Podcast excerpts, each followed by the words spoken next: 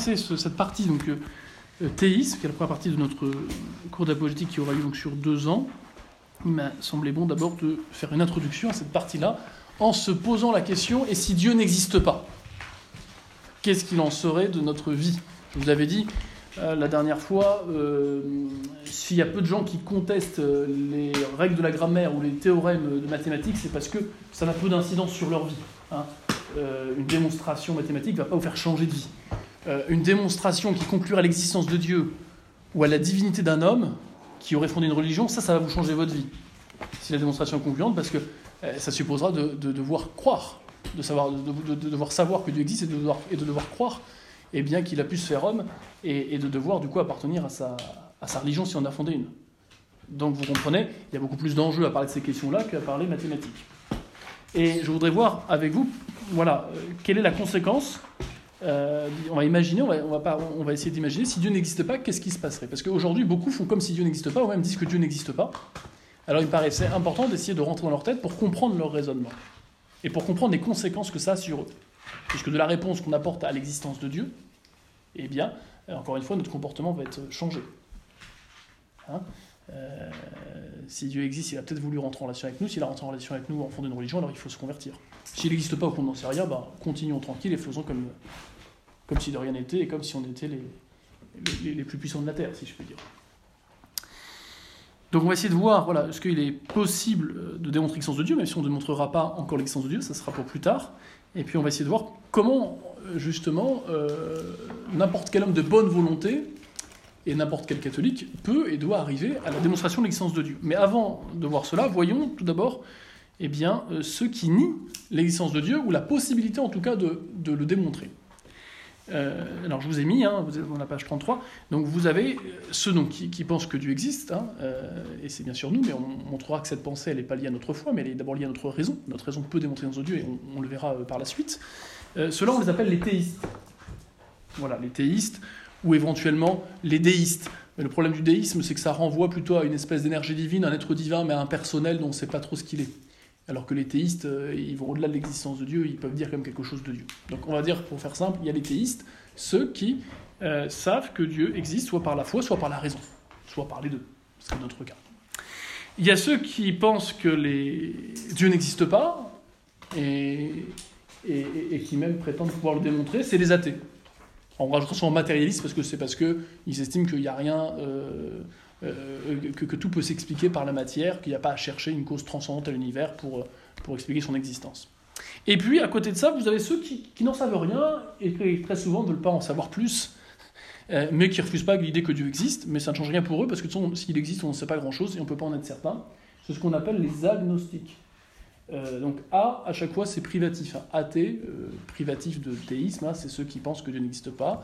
Agnostique, c'est A, privatif de euh, gnostique, la connaissance, ceux qui pensent qu'on ne peut pas le connaître avec certitude et qu'on ne peut pas savoir qui il est. Alors ça fait penser peut-être certains à une réplique de film avec Aguesi, celui qui est privé de goût.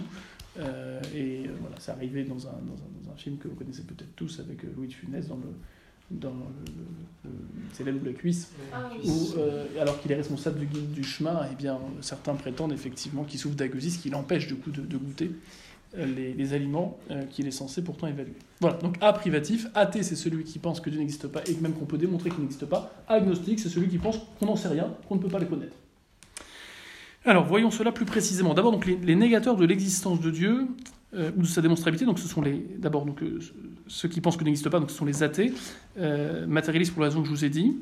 Et eux, ils prétendent qu'on peut, euh, peut pas démontrer l'existence de Dieu, qu'il n'existe pas, donc on ne peut pas le démontrer.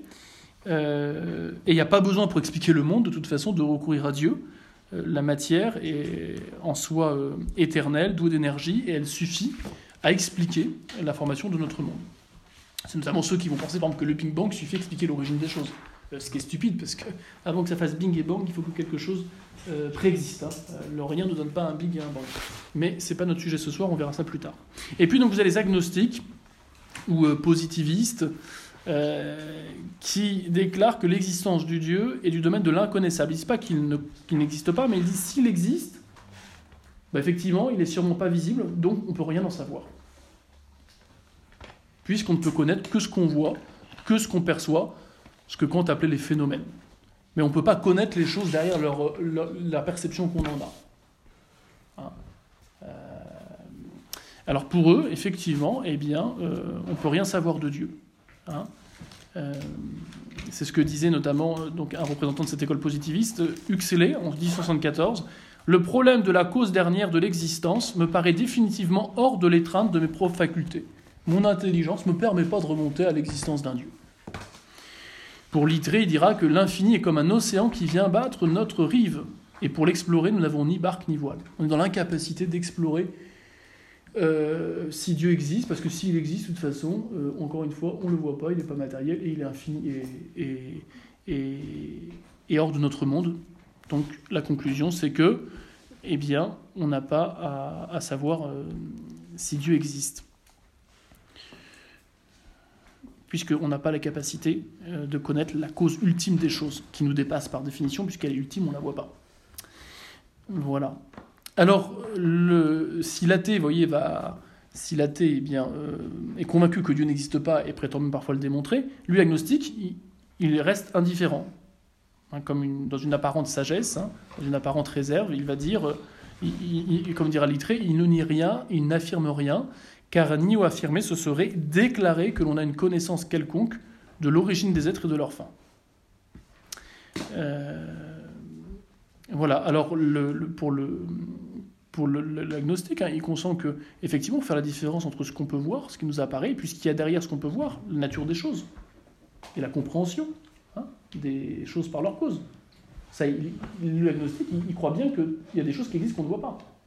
Mais il dit simplement que c'est inaccessible à notre connaissance. Donc on ne peut pas raisonner à partir de ce qu'on voit pour remonter bah, une cause première qui serait Dieu. Donc il se désintéresse de la question de Dieu. Il, euh, il se déclare ignorant. Il ne veut pas donc en tenir compte souvent dans sa vie, puisqu'il ne va, pas, baser sa vie sur quelque chose qu'il ne connaît pas.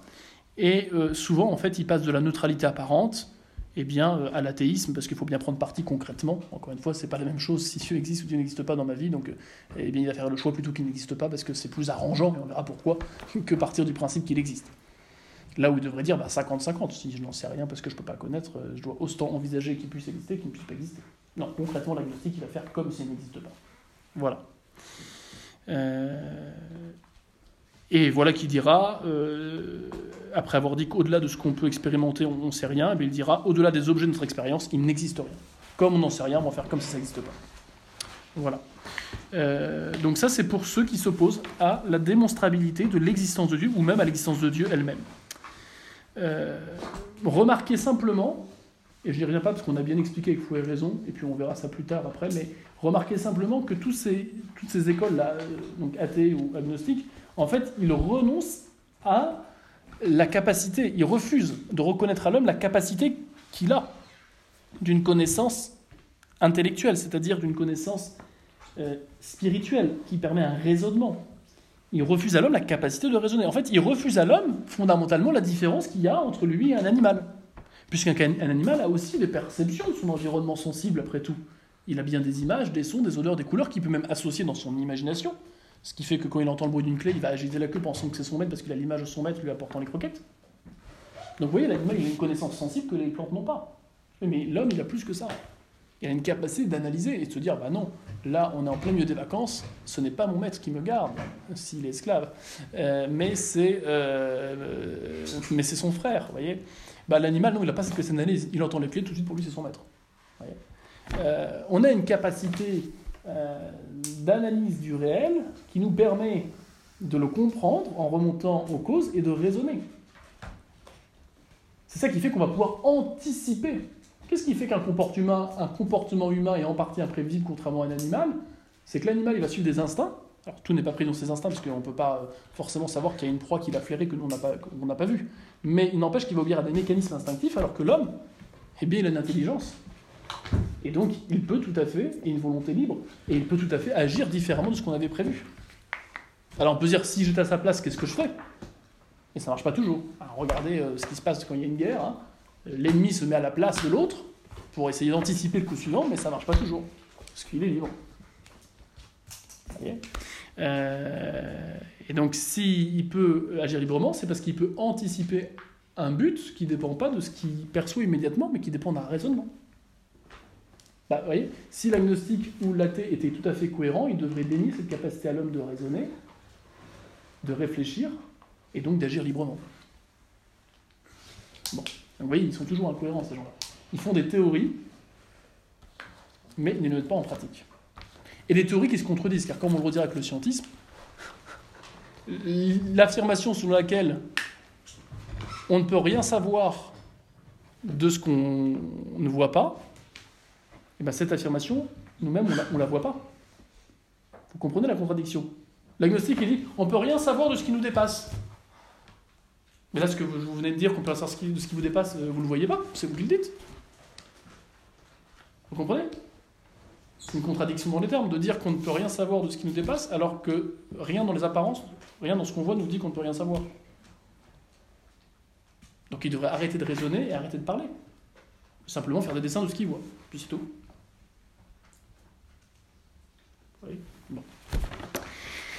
Alors, voyons maintenant comment démontrer l'existence de Dieu, après avoir vu donc ceux qui nient cette possibilité-là. La meilleure façon de montrer qu'ils ont tort, c'est de montrer qu'on peut le faire. Voilà, après tout, et c'est là-dessus qu'on va s'arrêter dans cette partie théisme. Par quelle voie on peut démontrer l'existence de Dieu? Il y a plusieurs possibilités, hein. euh, en partant bien sûr, et essentiellement et avant tout, de la raison, et c'est ce qu'on fera dans, ce cours. Mais aussi, on peut, d'une certaine façon, partir euh, du sentiment, hein, le fameux sentiment religieux, dire que bah, y a de toute époque, à part euh, depuis deux siècles, de toute époque, tous les peuples ont mis des croyances. Et souvent structurées de façon organisée, avec des institutions religieuses. Donc si tous les hommes ont cette, ce sentiment religieux, eh bien, cela semble indiquer quand même que ce sentiment ne vient, pas, de nulle part. Et qu'il est causé par, par autre chose qu'eux, qui ne l'ont pas inventé. Et puis il y a la conscience on le redira un petit peu là. Euh, je ne choisis pas de penser que je fais mal à quelqu'un lorsque je lui écrase le pied. Quand même j'en ai envie, et quand même je le fais. Ma conscience me dit c'est pas bien, et c'est pas moi qui choisis de me dire c'est pas bien. C'est plus fort que moi, je sais que c'est pas bien. Ma conscience va me le reprocher. Je choisis pas spontanément d'avoir envie d'aller sauver quelqu'un qui se fait agresser, alors que je suis devant cette personne, ma conscience me dit d'y aller. Alors je reste libre, hein, je peux ne pas y aller si j'estime que je vais faire, euh, ça va faire plus de mal que de bien, parce que je vais aussi euh, terminer, euh, terminer les dents cassées et, probablement aussi, aussi mourir. Donc là, il vaut mieux, il y a plus du renfort. Mais ce que je veux dire, c'est que j'ai ma conscience qui me dit qu'il faut faire quelque chose. Bien sûr, je peux rien faire, mais la conscience me dit quelque chose. Donc la conscience, le fait d'avoir une voix qui ne dépend pas de moi et qui me dit fais le bien et évite le mal, même si après parfois je peux me tromper sur ce qui est bien et sur ce qui est mal, c'est autre chose. Mais ma conscience semble dire aussi que bah, y a quelque chose qui me dépasse qui s'impose à moi. Ce qui est sûr, c'est qu'il ne faut pas euh, dénier à la raison la capacité de démontrer, vraiment de démontrer, pas simplement de dire il y a des indices, mais de démontrer eh bien, l'existence de Dieu. On peut se servir aussi des autres choses, le sentiment ou la conscience, comme je viens de vous le dire, mais c'est sûrement les voies les moins certaines et les plus faibles, les moins concluantes. Elles sont intéressantes, mais à mon avis, pour en faire la démonstration la plus absolue, il faut passer par l'intelligence, par le raisonnement directement. Le raisonnement proprement logique. Voilà. Euh, même si ce n'est pas illogique de dire bah, on a tous une voix qui nous fait le bien et le mal, donc il faut remonter à une cause. Donc il y, a, un premier législateur, quelqu'un qui a, mis à tout le monde cette première, première loi dans, l'esprit. Hein, donc c'est pas illogique. Mais c'est quand même moins certain parce que la conscience, on ne la voit pas directement. Donc il vaut mieux partir de ce qu'on voit pour remonter par un raisonnement à l'existence de Dieu. C'est la voie de la raison, c'est ça que j'appelle la voie de la raison. Et ça, l'Église catholique ne cessera pas de l'affirmer, elle va même le dire de façon définitive, en disant que euh, le catholique qui rejette l'idée qu'on peut par sa raison démontrer l'existence de Dieu, eh bien il n'est pas catholique s'il continue de dire ça. Vous voyez? Euh, À un moment où justement beaucoup disaient non, non, Dieu on ne peut pas démontrer, c'est une question d'expérience. Tant que tu n'as pas fait l'expérience, tu ne peux pas savoir. Ça, c'est faux. Ça, c'est faux. Voilà ce que dit le Concile Vatican. Alors là, je ne le cite pas parce que, en soi, je n'aurais pas le citer. Pourquoi? Parce que le Concile Vatican, bah, c'est le Concile catholique, et il a de la valeur parce qu'il est le Concile, de, la, l'enseignement de la vraie religion. Mais on n'a pas encore montré que la religion catholique, c'est la vraie religion. Vous allez me dire, bah, c'est un peu une contradiction de parler du Concile alors qu'on n'a pas encore parlé de la religion catholique et de Jésus. Mais comme je m'adresse là à des catholiques, je vais vous montrer que comme catholique, c'est important de même de croire que oui, vraiment, on peut démontrer nos yeux par la raison. Et que ceux qui disent, moi, euh, j'ai la foi, donc ça n'a pas besoin de m'intéresser à comment démontrer l'existence de Dieu, eh bien, il se trompe, d'une part, parce que euh, s'il a la foi, c'est très bien, mais ceux à qui il va parler qui ne l'ont pas, bah, il, va falloir euh, utiliser autre chose pour arriver à l'existence de Dieu. Et d'autre part, parce que la foi demande de croire que, justement, par la simple raison, on peut démontrer l'existence de Dieu. Alors voilà ce que dit le Concile Vatican I. On l'avait lu rapidement la dernière fois dans, dans la, constitution dogmatique des Filius, que vous avez à la fin en annexe de l'introduction. Mais je vous lis juste l'extrait qui concerne cela. Le Concile Vatican définit donc, je cite, que la Sainte Église, notre Mère, tient et enseigne que par la lumière naturelle de la raison, Dieu, principe et fin de toute chose, peut être connu avec certitude. Avec certitude. Au moyen de quoi En partant de quoi Des êtres créés. Car depuis la création du monde, ces invisibles perfections sont vues par l'intelligence des hommes au moyen des êtres qu'il a fait. Et là, le Concile cite Saint Paul aux Romains, chapitre 1, verset 20. Donc le Concile Vatican nous dit que à partir des êtres qui nous entourent, qui sont créés, on peut remonter avec certitude à l'existence d'une cause qui est parfaite, qui a des perfections invisibles. Le pape, euh, l'Église le rappellera par la voix du pape Saint Pidis, notamment dans son encyclique Pascendi, qui a condamné le modernisme, on l'avait vu euh, l'année dernière. Et dans le serment anti-moderniste que euh, jusqu'au pape Paul VI, tous les professeurs de séminaire, tous ceux qui allaient être ordonnés prêtres devaient prononcer, et tous ceux qui avaient une charge dans l'Église, voilà ce qu'on devait dire. Alors je rappelle que le modernisme, hein, c'est une hérésie, alors qui collectionne quasiment toutes les hérésies, mais qui a pour euh, euh, principe de dire je ne peux rien connaître de certain de Dieu en dehors de l'expérience que j'en fais. Donc il y a à la fois la négation qu'on peut démontrer l'existence de Dieu, l'existence de l'âme, le fait que Jésus euh, est vraiment, euh, est vraiment, euh, est vraiment Dieu, d'un point de vue apologétique. Et puis il y a l'affirmation que tout ça, c'est possible uniquement à travers l'expérience que j'en fais dans mon cœur. Et que du coup, les religions ne sont que l'expression de ce sentiment. Mais dans le fond, toutes les religions sont bonnes parce qu'elles expriment un sentiment qui est vrai. Après, il y a plein de conséquences, on va pas y revenir, on l'avait fait l'année dernière. Mais c'est ça le modernisme. Et donc pour prémunir eh bien, les fidèles et le clergé de cette erreur terrible qui détruit la foi, le pape Saint-Pie avait pris comme décision de demander à tous ceux qui allaient ordonner prêtres, tous ceux qui allaient être professeurs dans les universités, dans les écoles catholiques, euh, dans les séminaires, et qui avaient une charge importante, de prêter. Il avait demandé qu'on prête ce serment, donc anti-moderniste, rejetant cette erreur. Et qu'est-ce qu'il était dit notamment? Et d'abord, je professe et d'abord, je professe que Dieu, principe et fin de toute chose, peut être connu par et par conséquent aussi démontré Là, il y a le terme démontré qui est employé, qui n'était pas dans le Concile Vatican I. Donc il y a une précision qui est donnée. Et par conséquent, donc l'existence de Dieu, principe de toute chose, peut être connue et aussi démontrée avec certitude par la lumière naturelle de la raison. Comment? Au moyen des choses qui ont été faites. C'est-à-dire par les ouvrages visibles de la création. Visibles. Donc on parle bien effectivement de ce qu'on voit. Pas de ce qu'il y a dans notre tête ou dans notre cœur. Comme la cause par ses effets. Donc au moyen des choses qui ont été faites, c'est-à-dire par des ouvrages visibles de la création, comme la cause par, ses effets. C'est-à-dire qu'on va remonter à Dieu en se posant la question, mais qu'est-ce qui a fait ce qui nous entoure? On va partir de ce qui nous entoure. Je vois ça, et ça vient d'où? Et on va remonter à une cause première. Vous voyez, c'est très important de bien euh, voilà, remarquer que eh bien, l'Église, par ce serment anti-moderniste, dit bien qu'on peut vraiment démontrer l'existence de Dieu. C'est très fort parce que démontrer, ça veut dire que celui qui refuse la démonstration, quand une démonstration est bien faite, ça veut dire que celui qui refuse la conclusion de la démonstration, eh bien, ça veut dire qu'il accepte de penser, de vivre dans l'absurde. Car une démonstration qui est vraie, la conclusion s'impose. Vous voyez? Euh, voyez, je ne sais pas. Euh, euh, ça, vaut dans tout le domaine, spécialement le domaine de la philosophie. Si, vous dites. Euh, euh, bah, un mort ne peut pas être vivant, or, euh, or un mort ne peut pas être vivant, or Ryan est vivant, donc Ryan n'est pas mort. Raisonnement logique, d'accord? On applique simplement le principe de non-contradiction. Donc celui qui nie la conclusion eh bien, il va nier qu'un vivant ne peut pas être mort. Donc, il va dire qu'un vivant peut être vivant et mort. Donc, il tombe dans l'absurde.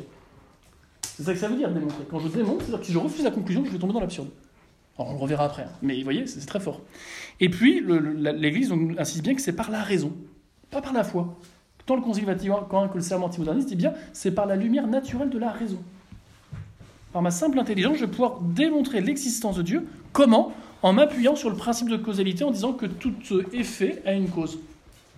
On reverra ça après, vous verrez comment on le fait. Mais voilà ce qu'on doit croire, nous, comme catholiques. Alors, voyons quelques erreurs qui s'opposent à cela, quelques erreurs actuelles. D'abord, vous avez donc, on a la page 36, vous avez l'erreur du modernisme. Donc, on en a parlé, mais cette erreur, en fait, elle tient, encore une fois, que euh, la connaissance de l'existence de Dieu, l'origine de la révélation et de la religion, l'existence de mon âme, eh bien, je ne le sais que par une expérience individuelle. Il n'y a que comme ça que j'aurai la certitude que Dieu existe, qu'il s'est révélé, que Jésus est Dieu. Il refuse absolument que les autres euh, voies que celles de la conscience ou du sentiment soient eh bien, des vraies voies euh, permettant une démonstration. Pour eux, Dieu n'est pas démontrable par la raison, il n'y a que le cœur qui peut le découvrir au travers d'une expérience.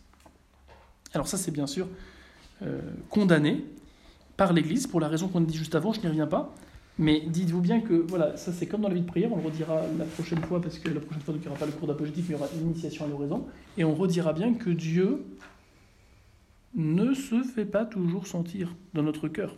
Parfois on le ressent effectivement, parce que par la foi on sait que c'est lui qui agit quand on est en paix, qu'on a une vraie joie intérieure et qu'on est en état de grâce. Et c'est très bien. Mais, euh, n'empêche que même là on ne le voit pas. Donc si on sait que c'est lui, c'est parce qu'on sait qu'on est en état de grâce et qu'on cherche à lui plaire. Et d'autre part, on voit aussi que même parfois qu'on est en état de grâce et qu'on cherche à lui plaire, eh ben, on ne ressent rien. Est-ce pour autant que Dieu nous punirait ou qu'on est devenu mauvais alors qu'on n'a rien fait de mal? Non. Mais parce que Dieu ne donne pas toujours à sentir sa présence. C'est même plutôt rare. Il veut éprouver notre foi en nous donnant la joie de croire sans voir ou sans sentir. Beaucoup de mystiques ont eu des nuits de la foi interminables. Pensez à Saint Jean de la Croix, à Thérèse d'Avila ou même à Thérèse de l'Enfant Jésus à la fin de sa vie. Elle disait je, je, crois parce que je veux croire, pas parce que je ressens. Vous voyez?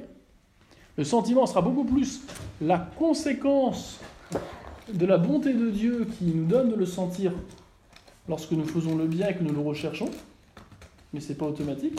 Et la conséquence aussi, ce sentiment, et la conséquence aussi de notre foi. C'est parce que nous savons qu'il est en nous que nous sommes disposés à être joyeux de sa présence. Parce que nous disait un prêtre au séminaire, si le jour de l'ordination vous pleurez, c'est pas parce que vous pleurez de joie, parce que vous savez, parce que c'est pas parce que euh, vous pleurez que vous êtes prêtre, c'est parce que au jour où l'évêque vous impose les mains et dit les paroles, vous savez par la foi que vous devenez prêtre à ce moment-là. Et c'est le sachant que bah, vous avez cette joie profonde. C'est extériorisé par, par des pleurs de joie. Comme quelqu'un qui fait sa première communion, qui est tellement effectivement grand dans sa foi, tellement convaincu par la foi que Jésus est réellement présent, bah, après qu'il communie, bah, il n'est il est pas indifférent. Ouais. Et c'est la conséquence, c'est pas la cause. C'est parce que j'ai la foi que je vais avoir eh bien, une joie vraiment de, recevoir Jésus dans, dans l'hostie ou de devenir prêtre. Voilà. Euh, donc voilà pourquoi l'Église ne considère pas ce moyen comme le premier moyen pour arriver à Dieu, et voilà surtout pourquoi elle dit que ce n'est pas le seul moyen, contrairement aux modernistes. Et puis il y a le scientisme. Ça, c'est l'erreur. Ah, donc, le modernisme, c'est l'erreur plutôt qui est répandue encore aujourd'hui, malheureusement, dans l'Église. Et puis le scientisme, c'est l'erreur qui est répandue partout dans le monde. Et on l'a vu la dernière fois, euh, pas plus tard qu'il y a un an, avec euh, ces trois dernières années, avec la crise du Covid. ça veut dire quoi le scientisme? Le scientisme, c'est celui qui considère qu'il n'y a rien de certain qu'on ne peut connaître qui ne soit pas euh, qui ne soit atteignable par la science expérimentale. C'est-à-dire que la seule chose qu'on va considérer comme vraie, c'est uniquement les choses qu'on pourra vérifier en laboratoire par des expériences. Au microscope ou par des expériences voilà, quantifiables. Le scientiste réduit la certitude et même le domaine en fait du savoir, ce que du savoir certain, à ce que je pourrais démontrer en laboratoire par des expériences. Si on ne peut pas le prouver scientifiquement, comme on dit aujourd'hui, bah, c'est une croyance, c'est une opinion, ou c'est un racontard de bonne femme.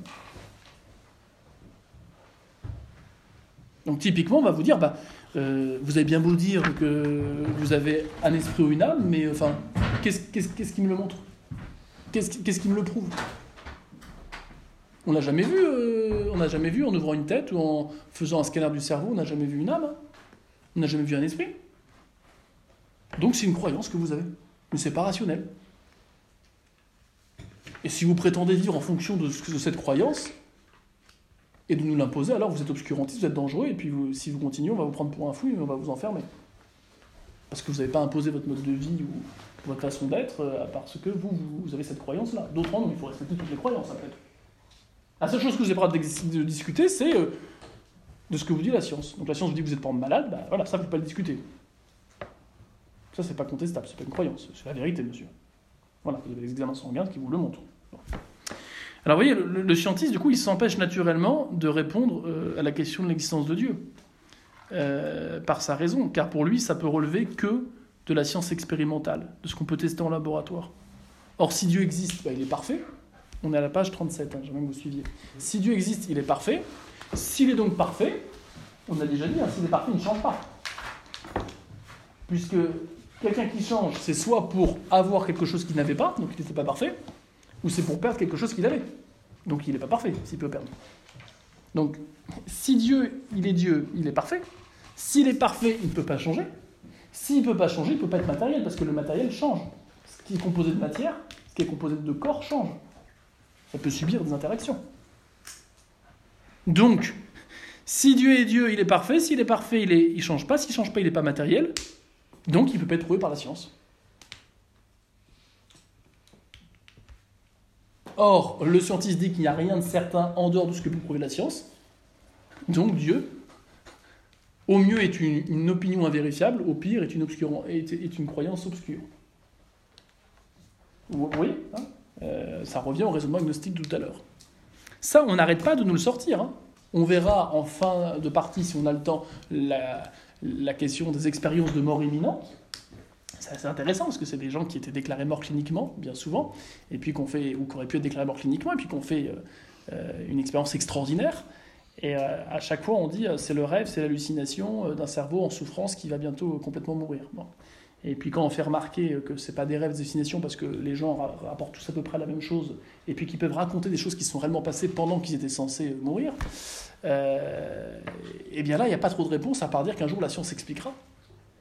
Pourquoi? Parce qu'on exclut, on exclut que l'humain puisse avoir un esprit qui continue à euh, agir, à penser et à aimer après euh, la mort euh, du corps. Donc ça paraît absurde des gens qui viennent dire qu'ils ont pu vivre alors que leur corps ne vivait plus. Et très souvent, jusqu'au célèbre livre de Raymond Moody, La vie après la vie, qui était un docteur, philosophe, psychiatre et neurologue, je crois aussi, américain, avant qu'il fasse ce livre qui va être un best-seller mondial traduit en plus de 20 langues, eh bien, on envoyait les gens qui persistaient à dire qu'ils avaient vu des choses pendant qu'ils étaient censés être morts, ou en tout cas endormis. Euh, on, finissait par leur dire, s'ils continuent à persister au bout de trois semaines, un mois, euh, leur dire qu'il fallait qu'ils aillent se faire soigner en psychiatrie. Parce qu'encore une fois, comme l'existence d'une conscience extramentale, c'est-à-dire d'une âme tout simplement, eh bien n'est pas vérifiable en laboratoire, c'est qu'une croyance, donc on l'exclut des certitudes. Donc celui qui pense qu'il en a une, ou plutôt qui, dit qu'il a pu vivre alors que son corps était mort, bah, c'est quelqu'un qui est, qui est illumineux, voire fou. Voilà. Alors, est-ce que donc l'existence de Dieu, et ça c'est un tort, vous voyez, de, beaucoup de, modernes, même des gens qui veulent faire le bien. Je veux dire par là, on, a eu il n'y a pas très longtemps un fameux livre Dieu, la science, l'épreuve, un livre plutôt très bien, euh, avec des choses très intéressantes, qui cherche à montrer que la science est pour l'existence de Dieu. Mais même, même ces gens-là, si je puis dire, ils tombent dans le même panneau. Ils pensent que c'est à la science de démontrer l'existence de Dieu. Mais la science ne peut pas démontrer l'existence de Dieu. La science, j'entends expérimentale. Puisque si Dieu est Dieu, on a dit qu'il n'était pas matériel, donc il n'est pas visible, donc je ne peux pas faire une expérience en laboratoire pour vérifier que Dieu existe. Donc Dieu ne doit pas être prouvé par la science expérimentale, par la science technique qu'on connaît aujourd'hui. Dieu doit être prouvé par un raisonnement qui part de ce qu'on nous voyons. Dieu, il doit être prouvé par la philosophie. Le problème donc de ces gens-là, c'est qu'ils pensent que Dieu est une question euh, qui relève de la physique, comme on disait autrefois, qui relève de la science expérimentale, de la science empirique. Or, l'objet de la science empirique, comme la science médicale, bah, c'est d'étudier ce qu'on voit et de dégager euh, des lois physiques de ce qu'on constate. Euh, et, y a pas, et ainsi, bah, ça, ça, ne peut pas avoir pour objet de démontrer l'existence de notre esprit ou de, notre, ou, de notre, ou de Dieu, même s'il peut y avoir des indices constatés par la science qui nous permettent après de raisonner pour remonter à Dieu, comme l'expérience de mort imminente, par exemple. Euh, vous voyez, c'est un peu, on a un peu le scientiste, celui qui veut faire une preuve matérielle de l'existence de Dieu, c'est un peu celui qui voudrait, euh, qui dirait euh, que dans une chambre, il n'y a pas de métal, parce que, plutôt qu'il n'y a pas de, plastique qui traîne au sol, parce que son détecteur de métal n'a pas réussi à le trouver. Mais si c'est un détecteur de métal, il ne va pas détecter la présence du plastique. Donc vous pourrez mettre un détecteur de métaux et passer tous les murs et le sol de votre chambre, vous ne trouverez rien. En tout cas, rien en plastique, vous trouverez que du métal. Donc celui qui veut, de, qui veut démontrer l'existence de Dieu par la science euh, médicale ou la science euh, expérimentale, comme voilà, la science, la science moderne, bah, c'est quelqu'un qui cherche, Dieu avec euh, un instrument qui ne permettra jamais de trouver Dieu. Car encore une fois, si Dieu est Dieu, il est parfait. S'il est parfait, il ne change pas. S'il ne change pas, il n'est pas matériel. Donc il ne peut pas être, il peut pas être, il peut pas être euh, euh, démontré par un, détecteur de matière. Celui qui fait des expériences en laboratoire, justement, il, comprend, euh, il comprend les lois de la matière.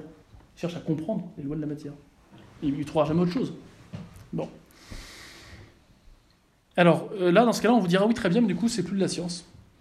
Donc il n'y a pas de preuve possible de Dieu, puisque vous avez dit que l'existence de Dieu peut être, peut, peut être, prouvée par les sciences expérimentales, au sens moderne, par les sciences au sens moderne, donc les sciences expérimentales, puisque aujourd'hui la philosophie n'est plus considérée comme une science, alors qu'elle est la science des sciences, elle au contraire elle est la sagesse. Eh bien, euh, on va vous répondre du coup, comme, euh, comme effectivement vous avez dit vous-même que la science ne peut pas prouver l'existence de Dieu, du coup l'existence de Dieu, eh bien, euh, n'est pas prouvable. Parce que pour eux, il n'existe que de preuves que pour la science expérimentale que pour ce qu'on peut vérifier par des expériences. Alors il faut revoir ce qu'est une preuve, justement, pour montrer que là, la personne se trompe. Qu'est-ce qu'une preuve? On est à la page 37.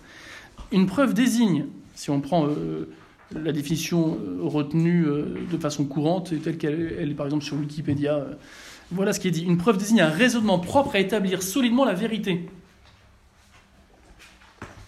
C'est ça une preuve? Alors après, on distinguera, il y a différents types de preuves parce qu'il y a différents types de savoir. Il y a la preuve mathématique. Euh, euh, donc là, on va établir avec certitude une conclusion à partir, à partir d'axiomes mathématiques qu'on a, euh, a découverts et qu'on a pu prouver numériquement. Dans les sciences empiriques, on parlera de preuves dans un contexte un peu différent, c'est-à-dire qu'on va, on, on, va dire, on, on, va exprimer telle loi en fonction eh bien, d'un certain nombre d'expériences qui vérifie l'hypothèse. Vous avez tous fait des sciences de la vie de la Terre. On fait une ou deux hypothèses pour expliquer un phénomène qu'on voit, et puis on va faire ces expériences. Et puis si on a une qui vérifie, on va la répéter. Et quand on va répéter euh, beaucoup d'expériences et qu'à chaque fois ça vérifie à 98% des fois l'hypothèse, on va dire que l'hypothèse est vraie. Que l'explication donnée est juste. Euh, par exemple, si, on fait l'hypothèse que euh, les plantes ont besoin de soleil et d'eau pour grandir, fait cette hypothèse-là. Certains vont dire que non, ils ont besoin, euh, ils ont besoin surtout de, je sais pas moi, de, ketchup et puis de, coca. Bon, bah, on va mettre des plantes dans du ketchup et du coca, puis on va mettre des plantes au soleil avec de l'eau. Puis si toutes les plantes où il n'y a que du ketchup et du coca meurent, en tout cas ne se développent pas, mais qu'en revanche toutes les autres plantes où il y a du soleil et de l'eau se développent, on va dire, bah, effectivement, c'est plutôt pas le ketchup et le coca, mais c'est plutôt l'eau et le soleil. Puis après, on peut faire l'expérience d'enlever le soleil, voir s'ils ont plus besoin d'eau que de soleil. Et puis après, on prend un vélo et mettre que le soleil. Bon, on verra que le soleil seul, ça crame. Et puis l'eau seule, on verra que bon, la, la, plante ne meurt peut-être pas tout de suite, mais elle n'est pas non plus en bon état. Donc vous voyez, une preuve expérimentale, une preuve pardon, donnée par les sciences au sens moderne, une preuve scientifique comme on dit, c'est une preuve en fait qui consiste à vérifier une théorie par un centre d'expérience. Voilà. Et puis en philosophie, on parlera de preuves dans un contexte encore un peu différent, parce que là, il y aura une preuve qui sera toujours vraie si justement euh, eh bien, euh, elle est la conclusion euh, eh bien, d'un argument, d'un raisonnement, pardon, valide, c'est-à-dire qui se base sur des choses qu'on constate, qui sont vraies, ou qu'on a déjà démontrées, et qui aboutissent de façon certaine à une conclusion qu'on qu ne voyait pas, bien sûr. Euh, alors ces preuves présupposent toujours l'existence de, de, choses qui s'imposent à nous, parce qu'on ne peut pas démontrer que vous existez. Ça n'a pas de sens. Celui qui veut démontrer euh, l'évidence, euh, eh bien, se contredit, parce que pour démontrer quelque chose, il faut partir de choses qu'on nous montre. Je ne peux pas tout démontrer. Vous voyez Euh, Parce que si, je veux, tout démontrer, je fais comme si eh bien, ma démonstration repose sur rien, qui s'impose à moi. Ce qui fait qu'une démonstration est vraie, c'est qu'elle elle, elle repose sur des choses que personne ne peut contester. Ce qu'on appelle une évidence. C'est évident que j'existe, que je n'ai pas toujours existé, donc j'aurais pu ne pas exister, pourtant j'existe. Donc il faut que je remonte à une cause. Démonstration que j'ai besoin d'une cause pour expliquer que j'existe. Je constate, et c'est l'évidence, je ne vais pas le démontrer, que je n'ai pas toujours existé, mais là que j'existe. Donc il faut une cause. Parce que le rien ne du rien. Vous voyez? Et ça, c'est une démonstration au sens philosophique. Euh, on va appliquer des principes évidents euh, sur des réalités que l'on constate, et on va arriver à une conclusion qui, là, dans notre cas, eh bien, sera que Dieu existe. Donc c'est, ça donne une conclusion qui est absolument certaine, et on parlera même, eh bien, d'évidence médiate, c'est-à-dire que ça devient évident une fois qu'on a compris le raisonnement. Évidence médiate, on passe par l'intermédiaire d'un raisonnement, mais après, une fois qu'on a compris, ben, c'est évident, oui. Et en apologétique, on parle aussi de preuves, eh bien, euh, comme on parle de preuves dans, un, dans une cour de justice. C'est-à-dire qu'on va parler de preuves quand il y aura une succession d'indices et d'éléments qui permettent d'exclure que l'opinion inverse soit euh, probable. Je prends un exemple, vous, vous prenez, je vous l'ai mis, hein, vous, vous, pensez qu'un, que tel suspect est coupable de tel meurtre, et puis vous retrouvez après, sur le pistolet, qui a été récupéré sur la scène de crime, ses empreintes digitales. Et puis, on fait des analyses, et le groupe sanguin est exactement le même qu'il y a euh, sur les empreintes laissées par le... Non seulement les empreintes digitales sont les mêmes, mais le sang en plus qu'il a laissé sur la victime est exactement du même groupe sanguin que celui qui avait déjà les empreintes digitales, euh, qui avait laissé ses empreintes digitales sur le pistolet. Bah, vous avez déjà deux indices très forts qui permettent de penser que le suspect est vraiment coupable. Si en plus vous avez un témoignage et puis une image vidéo qui montre qu'il était là à ce moment-là, vous avez quasiment la preuve, effectivement, qu'il est coupable. Quand bien même, euh, eh bien, euh, euh, on n'était pas présent immédiatement au moment où il a tué la victime. On va dire, oui, mais si, s'il y a une caméra, on va voir la vidéo. Alors, pas forcément, parce qu'elle n'est pas forcément bien prise, il n'est pas toujours reconnaissable, et puis on peut toujours dire qu'une vidéo, c'est truqué. Vous voyez? Mais on parlera quand même de preuves, et on aura la certitude, euh, eh bien, au terme de l'enquête, qu'effectivement, il est vraiment coupable et qu'il mérite une peine. Il va être jugé après pour justement euh, vérifier une dernière fois qu'il est vraiment coupable et puis pour qu'il euh, ait une peine qui soit la plus juste possible. Vous voyez, le mot preuve, on l'emploie dans différents domaines. Il ne faut pas la restreindre au niveau des sciences expérimentales, de choses qu'on peut vérifier en laboratoire. Alors la preuve la plus forte, qui est incontestable, autrement on tombe dans l'absurde, c'est la preuve philosophique. Euh, mais la preuve euh, historique ou apologétique ou euh, de justice, eh ben, elle est aussi très, très fiable. Alors vous me direz peut-être, mais là je ne comprends pas trop, parce que l'existence de Dieu, c'est de la philosophie ou c'est de l'apologétique? L'existence de Dieu, ça appartient en soi à la philosophie. Donc en soi, la preuve de Dieu qu'on va porter, ça appartient à l'avant-dernier type de preuve dont je vous ai parlé, la preuve de la philosophie qui va appliquer des principes évidents à la compréhension de la réalité qui nous entoure. Mais si on traite de la question de l'existence de Dieu dans l'apologétique, dans ce cours d'apologétique, c'est parce que avant de parler de la dignité de Jésus et de la dignité de l'Église qu'il a fondée, il faut quand même être sûr que Dieu existe. C'est pour ça qu'on fait un peu de philosophie en ce début d'année. Même si en soi, techniquement, ça appartient pas à l'apologétique. Ça appartient à la philosophie. Donc le type de preuve auquel appartient l'existence de Dieu est un, type de preuve plus fort que le type de preuve qui appartient à démontrer la vérité du christianisme et de la religion catholique. Puisque le type de preuve pour démontrer la vérité de l'existence de Dieu, c'est des preuves métaphysiques, des preuves philosophiques, qui sont incontestables, absolument incontestables, alors que les preuves euh, qui cherchent et qui appartiennent à l'apologétique, qui cherchent à démontrer la dignité du Christ et de l'Église qu'il a fondée, sont des preuves qui sont très certaines, très fortes, mais qui sont moins fortes que les preuves philosophiques parce qu'elles reposent, comme je vous l'ai dit, sur des témoignages, sur des indices, comme pour euh, une cour de justice. Voilà. Alors voyons maintenant les conséquences de l'athéisme pour montrer justement que l'athéisme conduit euh, vraiment effectivement à l'absurdité. Si on dit que euh, Dieu euh, n'existe pas, ou qu'on fait comme s'il n'existait pas puisqu'on ne peut rien en dire, comme le font les agnostiques, ou comme le font donc les scientistes, eh bien on se retrouve en fait comme des orphelins, puisqu'il n'y a personne au-dessus de nous, hein. euh, après les hommes, il n'y a rien au-dessus de nous hein, sur la Terre. Et puis on se retrouve comme euh, ben, en fait euh, des, des, êtres qui sont arrivés par hasard, qui sont, qui sont le produit accidentel de la nature, voués à disparaître dans le néant, en tout cas dans la Terre. Et il n'y aurait, on, on en reparlera, mais il n'y aurait rien à faire si ce n'est à profiter de la vie et à vivre un peu en fait comme, euh, comme des animaux, car comme les animaux, après tout, nous finirons euh, eh bien, décomposés. Notre corps finira euh, dans une boîte qui se décomposera elle aussi, et nous repartirons dans ce vaste magma de matière. et c'est d'ailleurs la raison pour laquelle certains veulent accélérer ce processus, car ils ne supportent pas ce mode de décomposition en se faisant cramer, hein, ce qu'on appelle la crémation. Voilà. donc ça conduit faire cette perspective, effectivement, euh, d'un homme euh, qui, qui, en fait, euh, qui n'aurait pas été causé par Dieu et qui serait une erreur un peu de la nature, ou en tout cas un hasard de la nature, ça conduit clairement bah, à la dépression et, à vivre comme, comme des animaux. et, à avoir aucune espérance, puisque même l'univers, de toute façon, on sait bien qu'il n'est pas éternel, en ce sens qu'il disparaîtra un jour, qu'il y aura un jour plus d'étoiles, plus de galaxies, plus de chaleur, plus de lumière.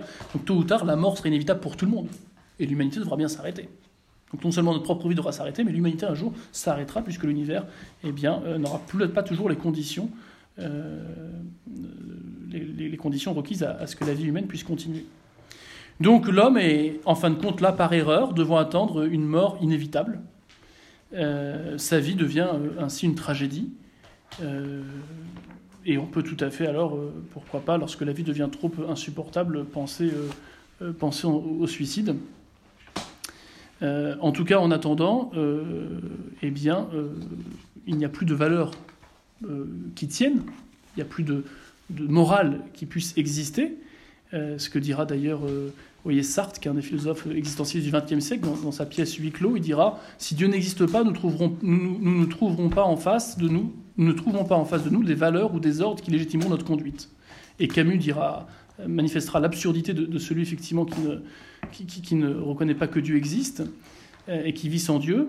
Voilà ce qu'il dit. Si nous ne pouvons affirmer aucune valeur, tout est possible et rien n'a d'importance. Point de pour ni de contre, l'assassin n'a ni tort ni raison. On peut tissonner les crématoires comme on veut, se dévouer à soigner les lépreux, malice et vertu sont hasard ou caprice.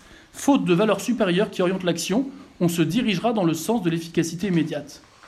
Rien n'étant, poursuit Camus, ni vrai ni faux, bon ou mauvais, la règle sera de se montrer le plus efficace, c'est-à-dire le plus fort. Le monde ne sera plus partagé entre juste et injuste, mais entre maître et esclave. Bon, c'est tout à fait ce qui se passe. Donc ça, c'est Albert Camus dans son livre L'homme révolté. Euh, c'est tout à fait ce qui se passe. Hein. Euh, euh, l'homme sans Dieu est un homme qui n'a plus de raison d'agir bien. Surtout que pour lui, le bien est difficile à faire. Donc la morale qui va dominer, c'est la morale du plus fort. Alors aujourd'hui, dans nos sociétés décadentes mais post-chrétiennes, on n'en est pas à légitimer globalement, directement, et encore pour les personnes âgées ou pour les enfants dans leur mère, c'est ce qu'on fait, mais autrement, on ne légitime pas quand même directement la raison par la force. J'ai raison parce que je suis plus fort. Non, ça c'est encore pas directement possible dans notre État. En revanche, c'est la force de la majorité qui, lorsqu'il décide de voter à 50% plus une voix, une loi, décide qu'elle s'impose à tous. Il n'y a plus de valeur objective. Ce qui était mal hier, comme de tuer une personne âgée sur son lit de mort, qui est encore mal aujourd'hui aux yeux de la loi française, va devenir bien dans quelques mois, quand la loi sera passée. Donc il n'y a plus de valeur absolue en soi. C'est bien la loi du plus fort. Là, c'est la force du nombre de votes. Ce n'est pas directement la force physique, parce qu'on est un peu quand même civilisé, civilisation héritée du christianisme. Donc la vie n'a plus de sens, tout se finit dans le néant, tout se finit dans un cercueil, euh, donc tout devient permis, et qu'on se comporte comme un saint euh, comme un moine ascète, comme un missionnaire ou comme un débauché pervers criminel, après tout, il euh, n'y a pas grande différence, puisque au final, il se passera la même chose pour les deux. Quelle autorité pourrait dire ceci est bon, ceci est mauvais S'il n'y a pas de Dieu, il n'y a pas de loi de Dieu, donc personne ne peut dire ça c'est bon, c'est mauvais. Non, c'est ton point de vue. Alors comme il faut quand même que les gens puissent vivre, encore une fois, sans trop se casser la figure, bah, on dira c'est le point de vue majoritaire qui s'impose.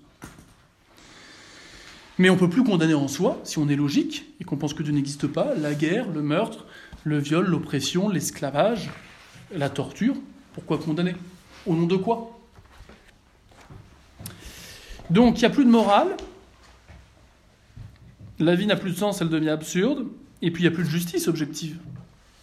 Si Dieu n'existe pas, il n'y a, plus de justice. Si commettre un crime est une question de point de vue aussi défendable que ceux qui veulent sauver les victimes de ces crimes, pourquoi condamner le criminel plus que celui qui a sauvé quelqu'un de ces crimes? Et puis les sacrifices n'ont plus aucune valeur. Euh, je m'arrêterai là, mais voilà ce que disait, euh, euh, un certain Richard Wurmbrand dans son livre Tortured for Christ, Torturé pour le Christ. Voilà ce qu'il disait. Celui qui ne croit ni à la rétribution du bien ni à la punition du mal admet difficilement la cruauté de l'athéisme. Tout sentiment humain perd sa raison d'être. Plus rien ne fait obstacle au mal profond qui habite l'homme. Certains tortionnaires communistes ont dit il n'y a pas de Dieu, ni d'au-delà, ni châtiment pour le mal. Nous pouvons alors agir comme bon nous semble. J'en ai même entendu dire, dit-il, donc ça c'était dans un goulag, hein, probablement. Donc je remercie Dieu en qui je ne crois pas, de ce que j'ai vécu jusqu'à ce moment présent où je peux exprimer tout le mal qu'il y a dans mon cœur. Et cela donc s'est traduit par des brutalités, euh, poursuit euh, Richard Wurmbrand, et des tortures inimaginables infligées sur des prisonniers. Pourquoi faire le bien et traiter bien des prisonniers si de toute façon il n'y a pas de Dieu qui me punira? Donc vous voyez l'inexistence de Dieu euh, concrètement euh, aboutit au pire des, totalitarismes, ça sera forcément tôt ou tard la loi du plus fort, comme je vous le disais. Et c'est pas un hasard que ceux qui ont, les régimes politiques qui ont fait les pires atrocités, que ce soit notamment le nazisme ou le communisme, c'est des régimes précisément qui niaient l'existence de Dieu. En tout cas d'un Dieu transcendant et immuable.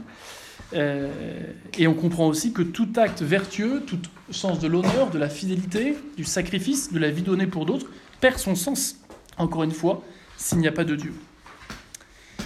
Alors concrètement, pour justement des, négateurs euh, de l'existence de Dieu, comment vivre? Bah, Soit se suicider, on verra ça la prochaine fois, soit ignorer toutes ces questions-là et profiter de la vie un maximum, et quand c'est plus possible, eh bien effectivement demander la mort. Voilà à quoi aboutit le rejet euh, de l'existence de Dieu. Voilà les conséquences concrètes. Alors nous, nous ne voulons pas vivre ainsi, c'est la raison pour laquelle eh bien, nous allons euh, montrer euh, que non seulement on sait par la foi que Dieu existe, mais que la raison nous dit que oui, effectivement, Dieu existe et que notre vie a un sens. Et je m'arrête là.